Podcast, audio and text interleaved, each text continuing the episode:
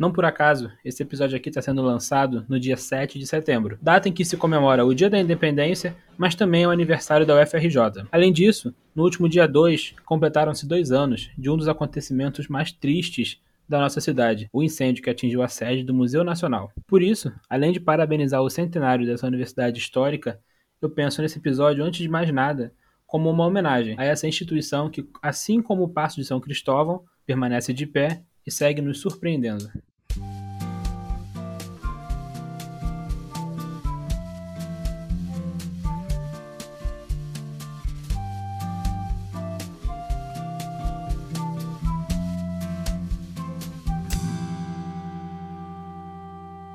Nesse episódio você vai ouvir um pouco sobre o Paço Imperial de São Cristóvão, a atual casa do Museu Nacional, que fica sediado na cidade do Rio de Janeiro, mais especificamente na Quinta da Boa Vista. Claro, a principal característica desse lugar foi ter servido de residência para a família real portuguesa, quando eles vieram para o lado de cá, do Atlântico. Só que por mais que eles tenham sido os residentes mais famosos, eles não foram os primeiros. Pois é, por mais grandioso que aquilo tudo fosse, essa construção toda não foi feita exclusivamente para a vinda da realeza para então colônia. Até porque o motivo da vinda deles, é, aquela fuga diante da ameaça de Napoleão, foi algo que demandou pressa e não ia dar tempo para construir aquele palácio todo. Esse casarão, na real, ele foi adquirido por um cara chamado Eli Anton Lubos, ou Elias Antônio Lopes, se você preferir.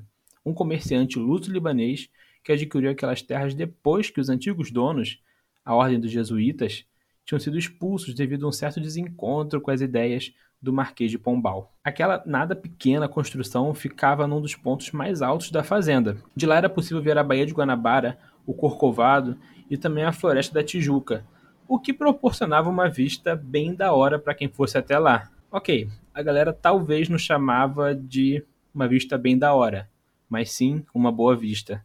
Enfim, o que rolou foi que com a vinda da família real para então colônia, o Elias Lopes cedeu aquela sua residência nada pequena para a realeza poder se instalar, o que não aconteceu por causa de uma singela e altruística vontade de receber apenas a imensa gratidão da família real portuguesa. Na verdade, ele recebeu uma quantidade de dinheiro bem bacana para compensar as obras que ele já tinha feito e também recebeu alguns títulos, como o de Cavaleiro Fidalgo da Casa Real. Nesse episódio, a gente vai falar, é claro, de algumas das principais figuras históricas que fizeram parte desse palácio, mas o protagonista aqui de tudo é justamente ele, o passo da Imperial Quinta de São Cristóvão.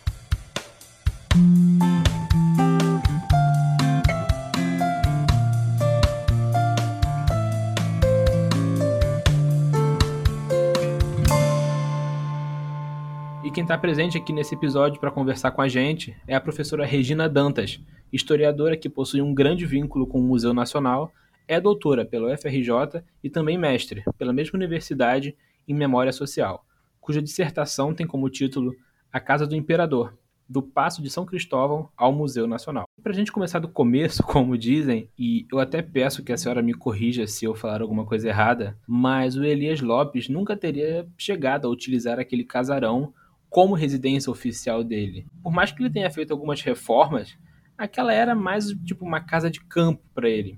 Então, eu queria perguntar se é possível dizer qual que era a utilização daquela construção antes da aquisição pelo comerciante e se por acaso teria algum motivo específico para ele fazer aquelas reformas que ele fez. Ah, é um prazer estar conversando com você e principalmente sobre o tema que é o Passo de São Cristóvão. Então eu vou direto para a tua pergunta, né? Antes do Elias Antônio Lopes, o, a, aquele espaço de São Cristóvão, a região de São Cristóvão, é, nós estamos falando aí do século XVII, né? porque o XVIII já começa com, com a vinda da família real né? Para a corte portuguesa para o Brasil. Então, no século XVII, os jesuítas eles eram os maiores proprietários de engenhos nessa região, né? que, vai, que ia de São Cristóvão até Santa Cruz. E aí, quando chega o século XVIII, quer dizer, o final do, do 17 para o 18, vem a ação do Marquês de Pombal. Então, o que, que acontece? Os, com a expulsão dos jesuítas, então toda aquela área é vendida, né, retalhada e vendida em lotes. E a fazenda, então, de Santa Cruz, ou desculpa, a fazenda de São Cristóvão, quem adquire, aí sim, é o comerciante luso-libanês, né, já aportuguesado como Elias Antônio Lopes, que você colocou muito bem, é ele que vai fazer, é, pegar então essa grande casa em 1803 aproximadamente, ok? E vai iniciando uma reforma. É, só que a, a edificação só posteriormente é que ela passa a ter uma, uma ideia de residência real. Na verdade, nós temos poucos estudos sobre isso, sobre a vida dele, o cotidiano dele, e sim com a chegada, a chegada da corte, aí sim. É, é o que você colocou muito bem, o Elias recebe um pagamento, é 21 contos, 929 mil réis, é, é um pagamento pelas obras que já foram realizadas e também títulos, né?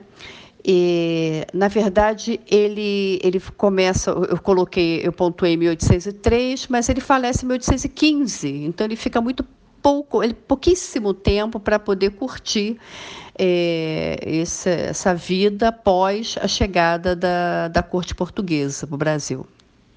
E ainda falando sobre as reformas, por mais que esse aqui não seja um podcast sobre arquitetura e paisagismo, é, a minha pergunta agora é justamente sobre as mudanças que o casarão sofreu a partir da chegada da família real portuguesa. Um exemplo bem bom é o Palácio da Ajuda, que fica em Lisboa, que se a gente comparar as duas fachadas, é como se o Paço de São Cristóvão fosse só uma versão pouca coisa menor do que o Palácio Português. Às vezes eu imagino se não era só uma forma da realeza se sentir em casa mas ao mesmo tempo devem existir alguns motivos políticos para essas reformas acontecerem. Então, eu queria perguntar para a senhora quais que foram as principais mudanças na estrutura e na fachada do Paço de São Cristóvão com a realeza já morando lá. E qual que era o diálogo entre essas reformas e a política de poder que a realeza buscava exercer.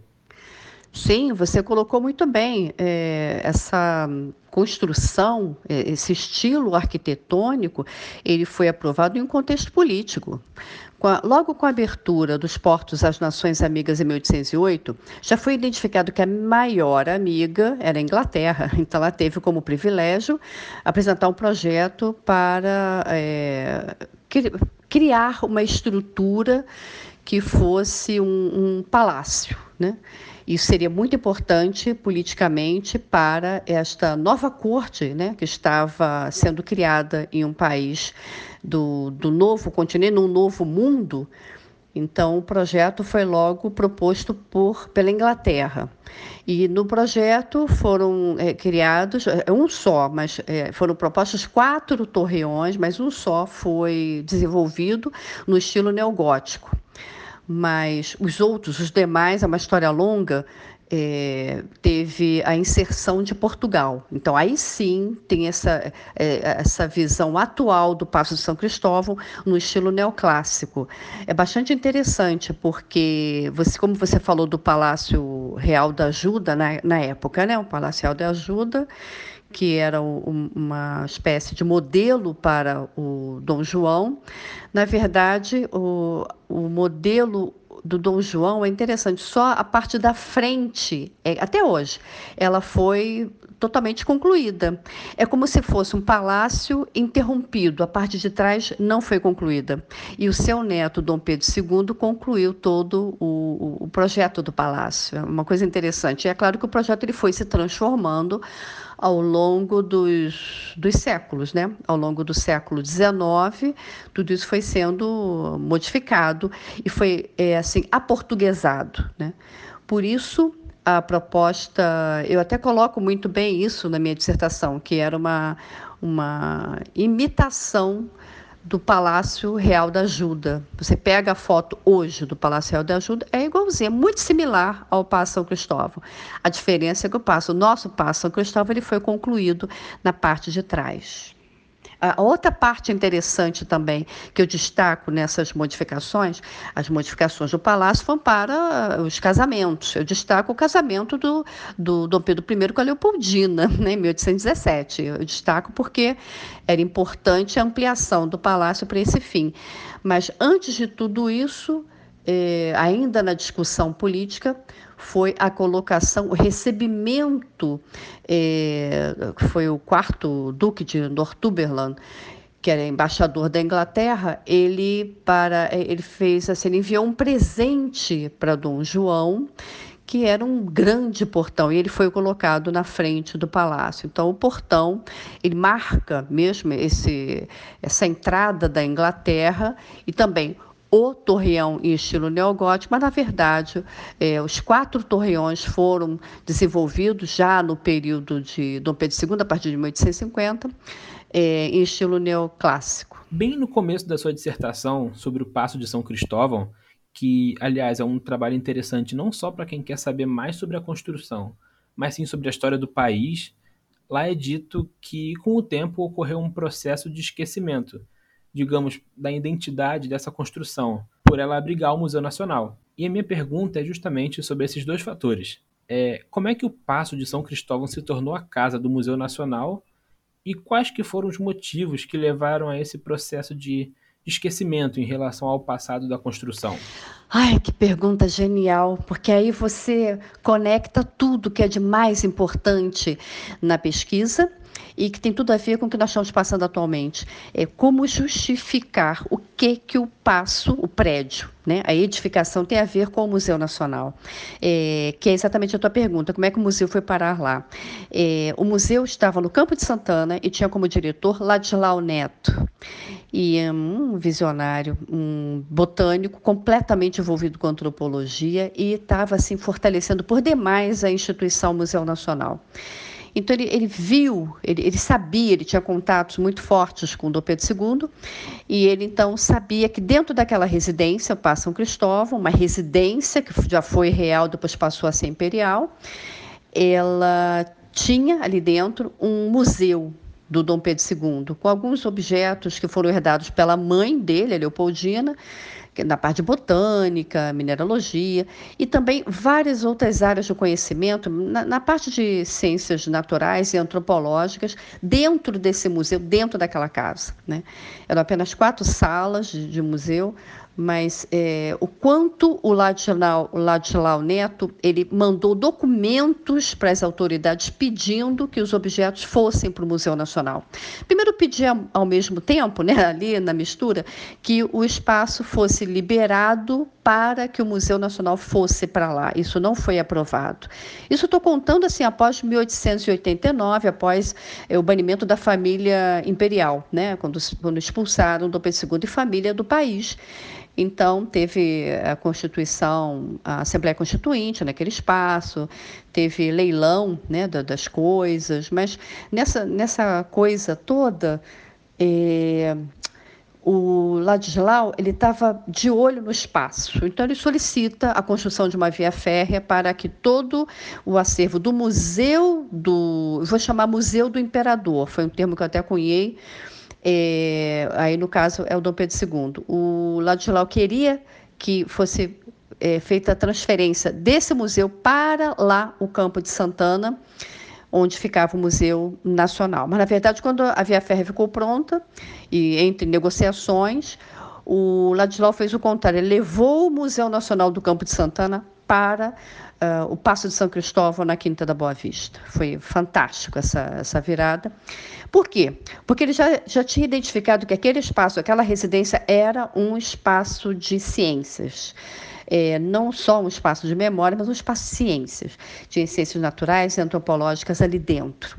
Nos, eu vou só dar um exemplo. Nos leilões é, dos objetos do passo, mobílias e tal, é, tinha nos, nas propagandas escrito assim: é, é, fique com a, uma mobília, um móvel tal, e você ganha também um objeto dos índios, uma cerâmica peruana. Que... E é claro que tudo isso foi do Museu do Imperador. Então ele desesperado com isso, não, fique, segura esse material aí, não, não façam isso não, isso tudo vai ter que vir para o Museu Nacional. Então é nessa negociação que esses documentos nós não temos mais, né? Esses documentos nós perdemos no incêndio, mas nós temos todos esses registros é, de toda essa, essa, essa, discussão que aconteceu, né? de toda uma, uma troca de, de, informações. E o museu, então, no Museu Nacional, foi para o Passo de São Cristóvão, foi para lá em 1892, graças ao Ladislau. É, e com isso, é, mais do que nunca, está fortalecido que o Museu Nacional, dentro do Passo de São Cristóvão, ele, ele foi ampliado. Mas o que eu chamo também então, aí eu, eu respondo porque, de que maneira o museu foi para lá. Mas como é que eu chamo do apagamento da memória daquela residência? É porque com a, a expulsão né, da família real, é, imperial em 1889, com a, com a queda da monarquia, com a, com a, chegada então da República, é, era interessante para a época apagar esses vestígios do Império. Então, aquele espaço, o Passo de São Cristóvão, é, foram retirados marcas do Império, marcas da parede, da entrada, é, passando mesmo por um processo de apagamento. E com isso, com, com o passar dos, dos anos, mesmo quando o Museu Nacional já estava lá, alguns documentos internos do, do imperador, do Dom Pedro II, é, era difícil hoje, no século XXI, nós termos acesso, antes do incêndio, né, termos acesso a essa documentação, porque por mais que, que você tivesse o documento, tinha que ter toda uma interpretação, não tinha todas as coisas claras. É, algumas áreas do conhecimento seguraram os objetos e preservaram, outras não conseguiram. Alguns documentos vinham assim, acervo do ex-imperador, mas tudo muito discreto porque existia mesmo a informação formal de, de, de, acabar com as marcas do império. Então, aquele passo, o Passo São Cristóvão passou muito por isso. Então, teve a reforma né, é, é, do, início, né, de, do início do século XX, e com isso muitas das marcas do império foram apagadas. Né? E nessa mesma dissertação, a senhora cita a realização de uma busca por artefatos e até descobertas em relação à utilização de alguns dos aposentos. Então, eu queria te perguntar quais que foram as descobertas que, na sua opinião, foram as mais interessantes. Eu sei que foram muitas, mas tiveram algumas que nem a senhora esperava encontrar ou então descobrir? Eu não sei se eu vou conseguir é, resumir tanto, mas é o papel do pesquisador. Eu peguei os documentos do, do arquivo do Museu Imperial de Petrópolis e peguei também os nossos livros do Museu Nacional, que hoje não existem mais e fui fazendo uma busca, fui procurando é, os é, objetos, como lá no Museu Imperial tinha os registros, então pensei, nós temos os objetos. E foi, foi uma busca nos departamentos, e então eu procurava objetos que eu sabia que eles existiram em algum momento. Então qualquer um objeto é, cerâmica. Então fui na arqueologia, né? É, é Torá, objeto da Torá, aqueles rolos de couro. Aí fui também é, na arqueologia, minerais, fui na geologia, paleontologia. Foi assim a busca. O mais interessante, que é de, de chorar, é você ver o registro em, do Dom Pedro II, né, no caso, em é, diários, enfim, e você encontrar o objeto. Então, a cada objeto foi uma, uma uma emoção tão forte, tão interessante. E, mas o que, o que eu vou destacar é aquilo que eu não, não esperava, né? não esperava. Era informações, principalmente sobre o Egito. Né? Sabíamos que a Shah Moensu, a, a, a múmia uma dançarina do templo de Amon e tal. Tudo isso nós, nós já sabíamos, mas não sabíamos que essa, essa múmia é a que ficava no, no museu do, do imperador. Ele fazia registros falando em algum momento sobre gabinete, gabinete, quer dizer, até você construir a ideia de que o gabinete era o museu, é, assim como o gabinete, você falava dos museus dos séculos XVIII, iniciados por gabinetes dos grandes imperadores, aquele era o gabinete, aquele era o museu dele. E pegando narrativas também do seu é, sobrinho e, e, e, também dos naturalistas que viajavam, vinham para o Brasil, para a corte, e faziam a, recebiam a visita guiada pelo imperador. Então toda eh, foi uma coxa de retalhos, né, um quebra-cabeças violento. E, e, eu fui o quê? Identificando os objetos. É um trabalho de pesquisa muito interessante. E eu destaco por exemplo, o quadro do Nicolas Toné. Né? Aí tem toda uma história sobre o quadro, mas tem a narrativa é, familiar dele dizendo, é, do sobrinho dele, dizendo que o quadro era a entrada do, do museu do Dom Pedro II, porque era uma homenagem ao Dom João. Aí eu fui fazer uma pesquisa sobre o quadro e o quadro, nós, nós tínhamos o quadro. Então, quando, quando eu olhei, falei, nossa, esse, é esse quadro aqui. Era um quadro que estava numa sala, não, vamos guardar. Aí eu fui recolhendo, fui fazendo a busca e recolhendo esse material. Tanto que fui pegando objeto por objeto e colocando assim no gabinete do, do diretor do Museu Nacional. Né? Na época, isso, no diretor da época, é, o, o Sérgio Alex e, e fui colocando tudo ali. Então, nós tínhamos é, vasos, é, objetos, é, canhão, é, como é que é um relógio que é um canhão do meio-dia, um relógio que marca as horas é, é, objetos em cerâmica e também objetos que representavam contato com outros povos e que ele visitou né, numa das suas viagens e recebeu, assim como a múmia. Né, depois que ele vai ao Egito e faz uma palestra, ele fala sobre.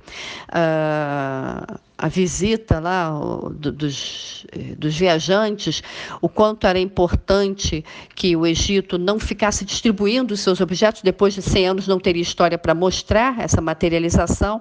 Ele fala sobre isso, quando ele chega no Brasil, ele recebe a múmia. É claro que ele não ia devolver a Chamonsu.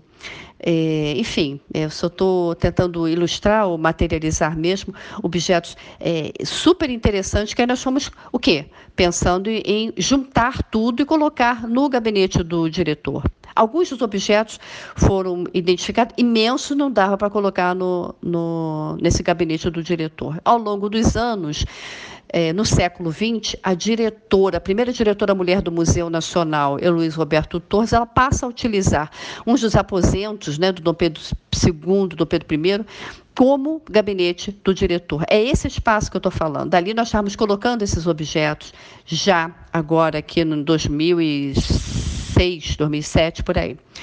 Agora, no, no, atual diretor, isso já tinha sido modificado antes dele, né? É, porque o espaço estava sofrendo muito é, com infiltrações e tudo, esse material foi retirado. Com o atual diretor, todo esse material retornou com muito cuidado, colocando espaços ótimos, né, sem sofrer nenhum problema, é, em termos de infiltração, isso eu falo de chuvas, né? E o acervo ficou sendo exposto. Ele era tão interessante fazer uma conexão entre o Museu Nacional, desculpa, a residência do Paço São Cristóvão e a instituição científica Museu Nacional, isso era tão forte que o próprio diretor e todas as pessoas que o visitavam falavam assim, olha, vocês vão ter que expor esse material. Então, é esse material é fruto da dissertação de 2007. Olha que interessante. Então, vários desses objetos, eu não poderia elencar todos, mas eu destaco o quadro porque era o que eu não, não, não esperava.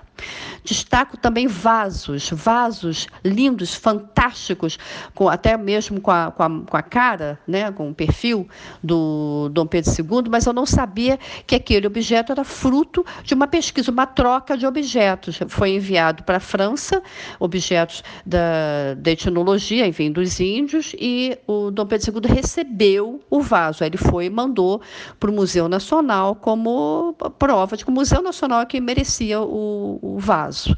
Então, com a transferência do Museu Nacional para casa, houve essa mistura de objetos que existiam no Museu do Dom Pedro II e objetos que já existiam também no Museu Nacional.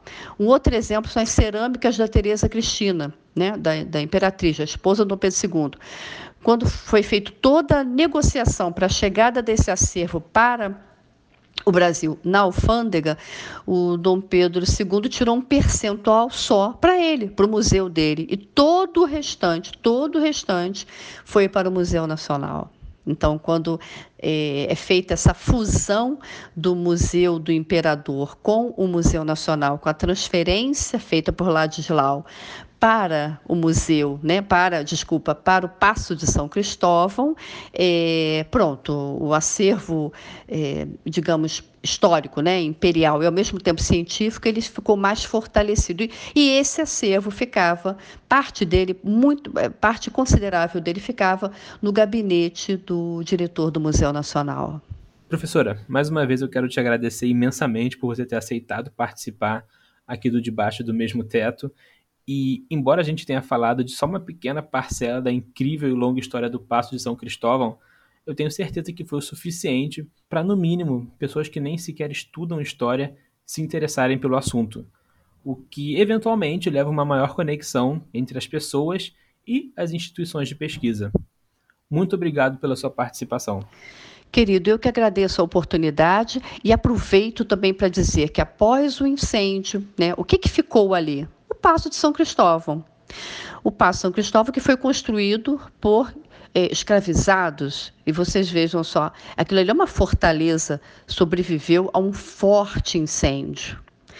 Então, é uma marca do Museu Nacional, continua sendo um espaço de ciências, e hoje, né, mais do que nunca, em 2020, mesmo com essa pandemia, é, eu estou com uma orientanda que ela tem a formação em arquitetura e ela está trabalhando sobre, fazendo mestrado, sobre o que, que o incêndio é, está desvendando nas paredes do passo. Gente, e é incrível.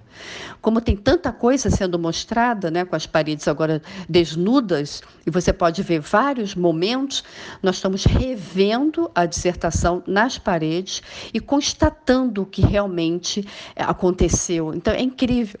É, é, é emocionante ver o espaço em que a Leopoldina viveu. Então, tem muitas novidades ainda por aí. Essa é a pesquisa, é o papel do pesquisador. Tem algumas alunas que concluíram também é, pesquisas sobre a Leopoldina, isso tudo no século XIX, né, sobre o século XIX, falando sobre o Passo São Cristóvão, e também pesquisas do século XX, falando sobre o Museu Nacional. Então, é algo apaixonante e o mais interessante é dizer que tem muita pesquisa para ir para produzir. Eu sou de uma época que eu fiz história que as pessoas falavam assim, os professores também. Ah, mas não tem tanta coisa para fazer aqui no Brasil. Aí hoje eu falo para vocês, tem tanta coisa que pode se pesquisar. E independente da formação, essa menina é de essa que eu falei do, das paredes é uma arquiteta, é, uma das meninas que, que concluiu agora a, o mestrado sobre a Leopoldina é da área do turismo, porque eu faço parte de um curso de pós-graduação é, interdisciplinar. Então, são várias áreas do conhecimento, são várias abordagens, são muitos olhares. Isso é bastante interessante, isso é motivador para toda e qualquer pessoa que esteja nos ouvindo, ok? Então, foi um prazer. Um beijo grande para todos. Como esse podcast aqui vai ser quinzenal, eu quero te convidar a seguir o nosso perfil lá no Instagram, o arroba MT. Lá você vai encontrar mais conteúdo relacionado a esses episódios aqui e logo logo vai ter mais novidade. Não se esquece não, hein? Arroba MT. Tô te esperando lá.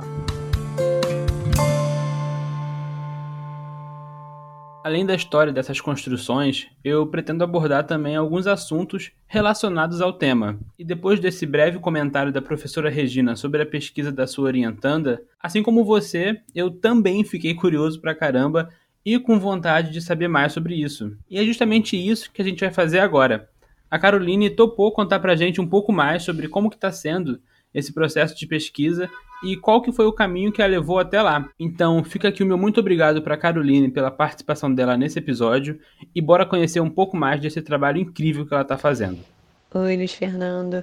É, primeiramente, eu gostaria de agradecer a oportunidade de estar aqui e poder falar um pouco sobre um processo de pesquisa da minha dissertação e desse tema que é tão tão apaixonante para mim, no caso, que é o Passo de São Cristóvão, que é tão rico e cheio de histórias, história do Brasil, da nossa família real, imperial que viveu lá, museu, tantas coisas que, nossa.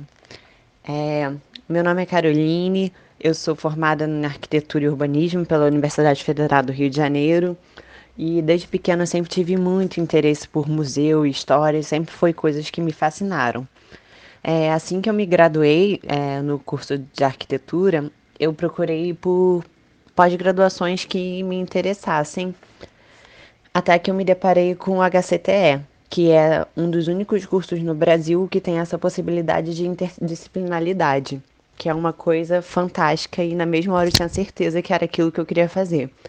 Porque apesar de eu ser formada em arquitetura, história sempre foi uma coisa que me fascinou desde pequena. Lá no curso da QCTE, que é um curso, é, o nome dele é História das Ciências e Técnicas e Epistemologia, eu entrei com uma proposta de dissertação, era mais voltada para, para a área de habitação social, bem focada em arquitetura mesmo. Porém, enquanto eu estava fazendo o curso, é, eu participei de um curso de segurança de acervos culturais, que foi dado lá no MAST, que é um museu de astronomia. E uh, com aquele curso me abriu uma perspectiva diferente e eu resolvi falar sobre a segurança de acervos e rotas de fuga, justamente em casos de incêndio em museus que já eram prédios históricos em si, como por exemplo o Paço de São Cristóvão, que era um museu nacional. Fui lá é, numa das minhas aulas do HCTE, tive aula com a professora Regina que apresentou o Passo de São Cristóvão pra gente, mostrou todo o cantinho, contou a história, além de mostrar os acervos de lá, e eu fiquei encantada com ela e com o museu, e eu tive certeza que aquele ia ser o meu objeto de estudo. Conversei com a professora Regina Dantas, e na mesma hora ela amou a ideia e a gente resolveu é, que a gente faria isso. Escolheriam um acervo do Museu Nacional e eu ia traçar rotas de fuga para casos de incêndio naquele na, no museu. E assim, a gente decidiu isso, é, era no meio do ano, mais ou menos, em junho, julho, e logo depois veio a triste notícia, né? Que infelizmente um museu tinha pego fogo naquele 2 de setembro de 2018. E nossa mãe, o mundo caiu na mesma hora. Eu fiquei, meu Deus, o museu. Eu fiquei muito triste. Parecia que alguém da família assim tinha morrido. Foi uma coisa muito trágica, me abalou muito. E eu falei, nossa mãe, e era bem o que eu ia estudar, justamente falar sobre rotas de fuga. E aí eu fiquei sem chão, né? Por um tempo também, Regina muito abalada e a gente sem saber o que, que eu ia fazer. Eu conversava com outras pessoas sobre o que tinha acontecido, né? Sobre é, o meu tema de pesquisa da dissertação e as pessoas falavam: Ah, Carol, escolhe outro museu é, para você avaliar, para você poder ver. E eu não, sabe? O meu fascínio é com o Museu Nacional, que foi Casa Imperial, Casa Real antes disso.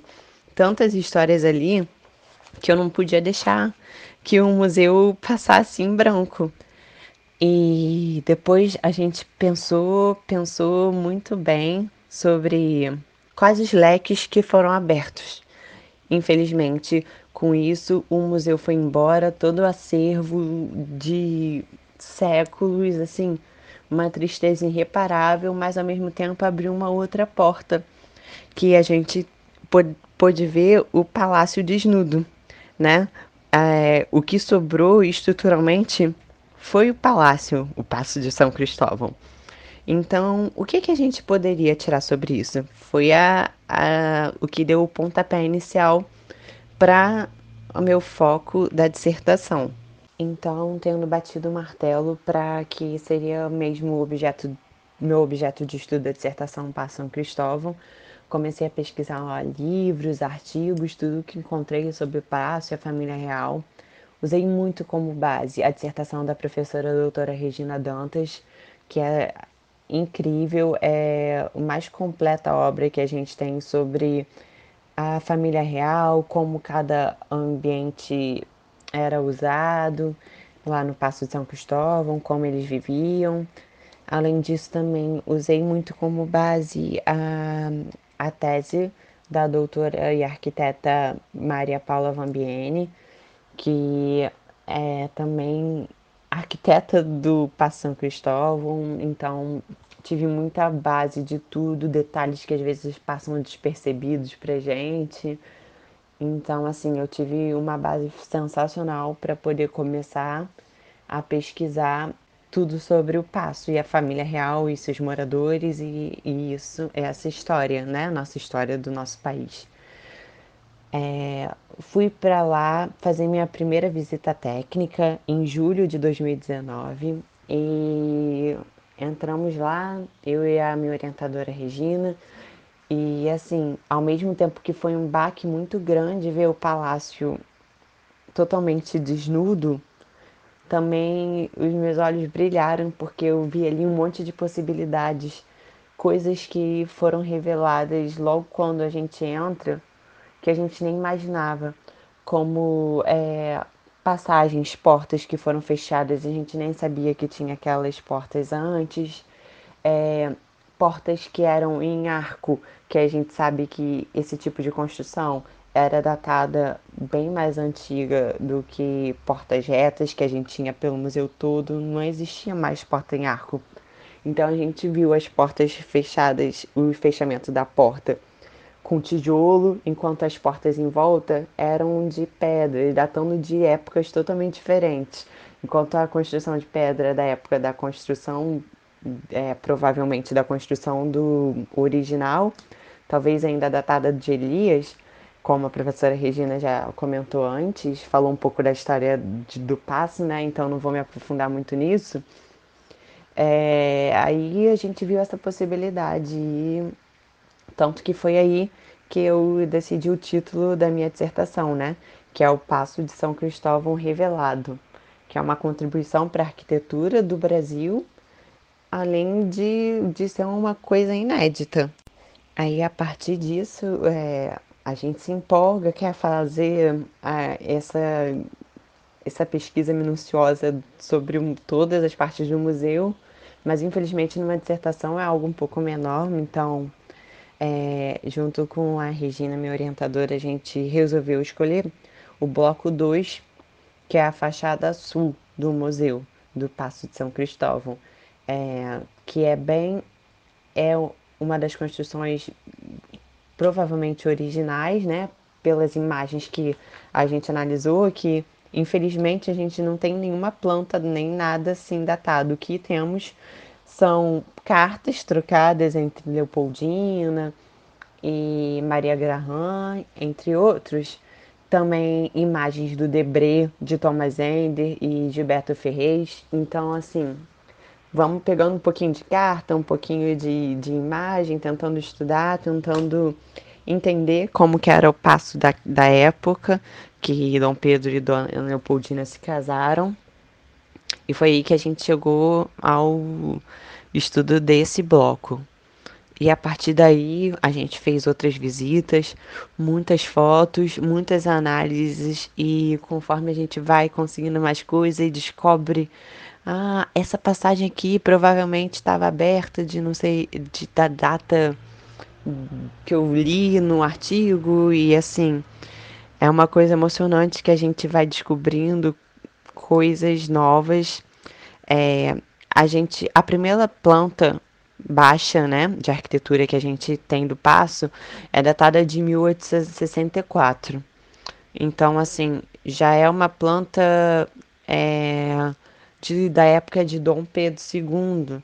Então, nessa planta já teve é, alterações, já não é a planta original. E como a gente viu, é, consegui chegar a essa conclusão é, observando as paredes desnudas, as aberturas que tinham e que não existiam.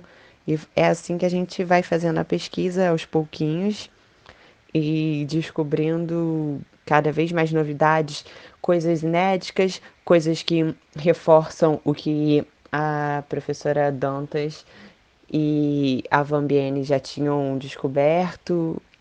Então, assim, a pesquisa é uma coisa incrível. É, então, para finalizar, é isso. Na minha dissertação, eu falo um pouquinho sobre a dinâmica da, da família real imperial no Paço de São Cristóvão, como eles utilizavam cada ambiente. É, depois eu também faço um, uma análise da fachada do passo, analisando seus elementos, é, chegando à conclusão que é um passo no estilo neoclássico, o que vai servir para a gente quando for lá dentro.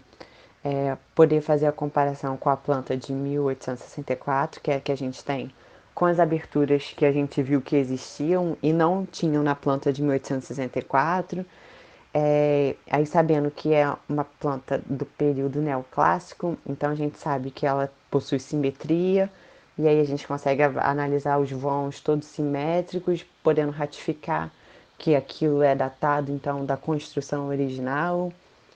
E com isso vão surgindo essas novas ideias, é, ratificando já informações que já tinham sido angariadas antes é, descobrindo informações inéditas, tudo isso ajudando a fortalecer a história do nosso país.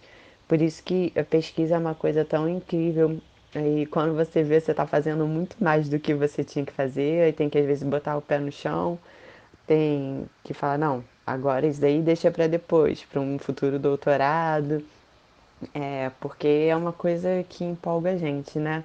Se você me deixasse, eu ficaria aqui falando horas sobre isso. É, eu só tenho que agradecer, Luiz Fernando, por essa oportunidade de, de falar aqui, de mostrar um pouco mais sobre como é esse processo de, de pesquisa e quanto é importante né, para a história do nosso país. Muito obrigada.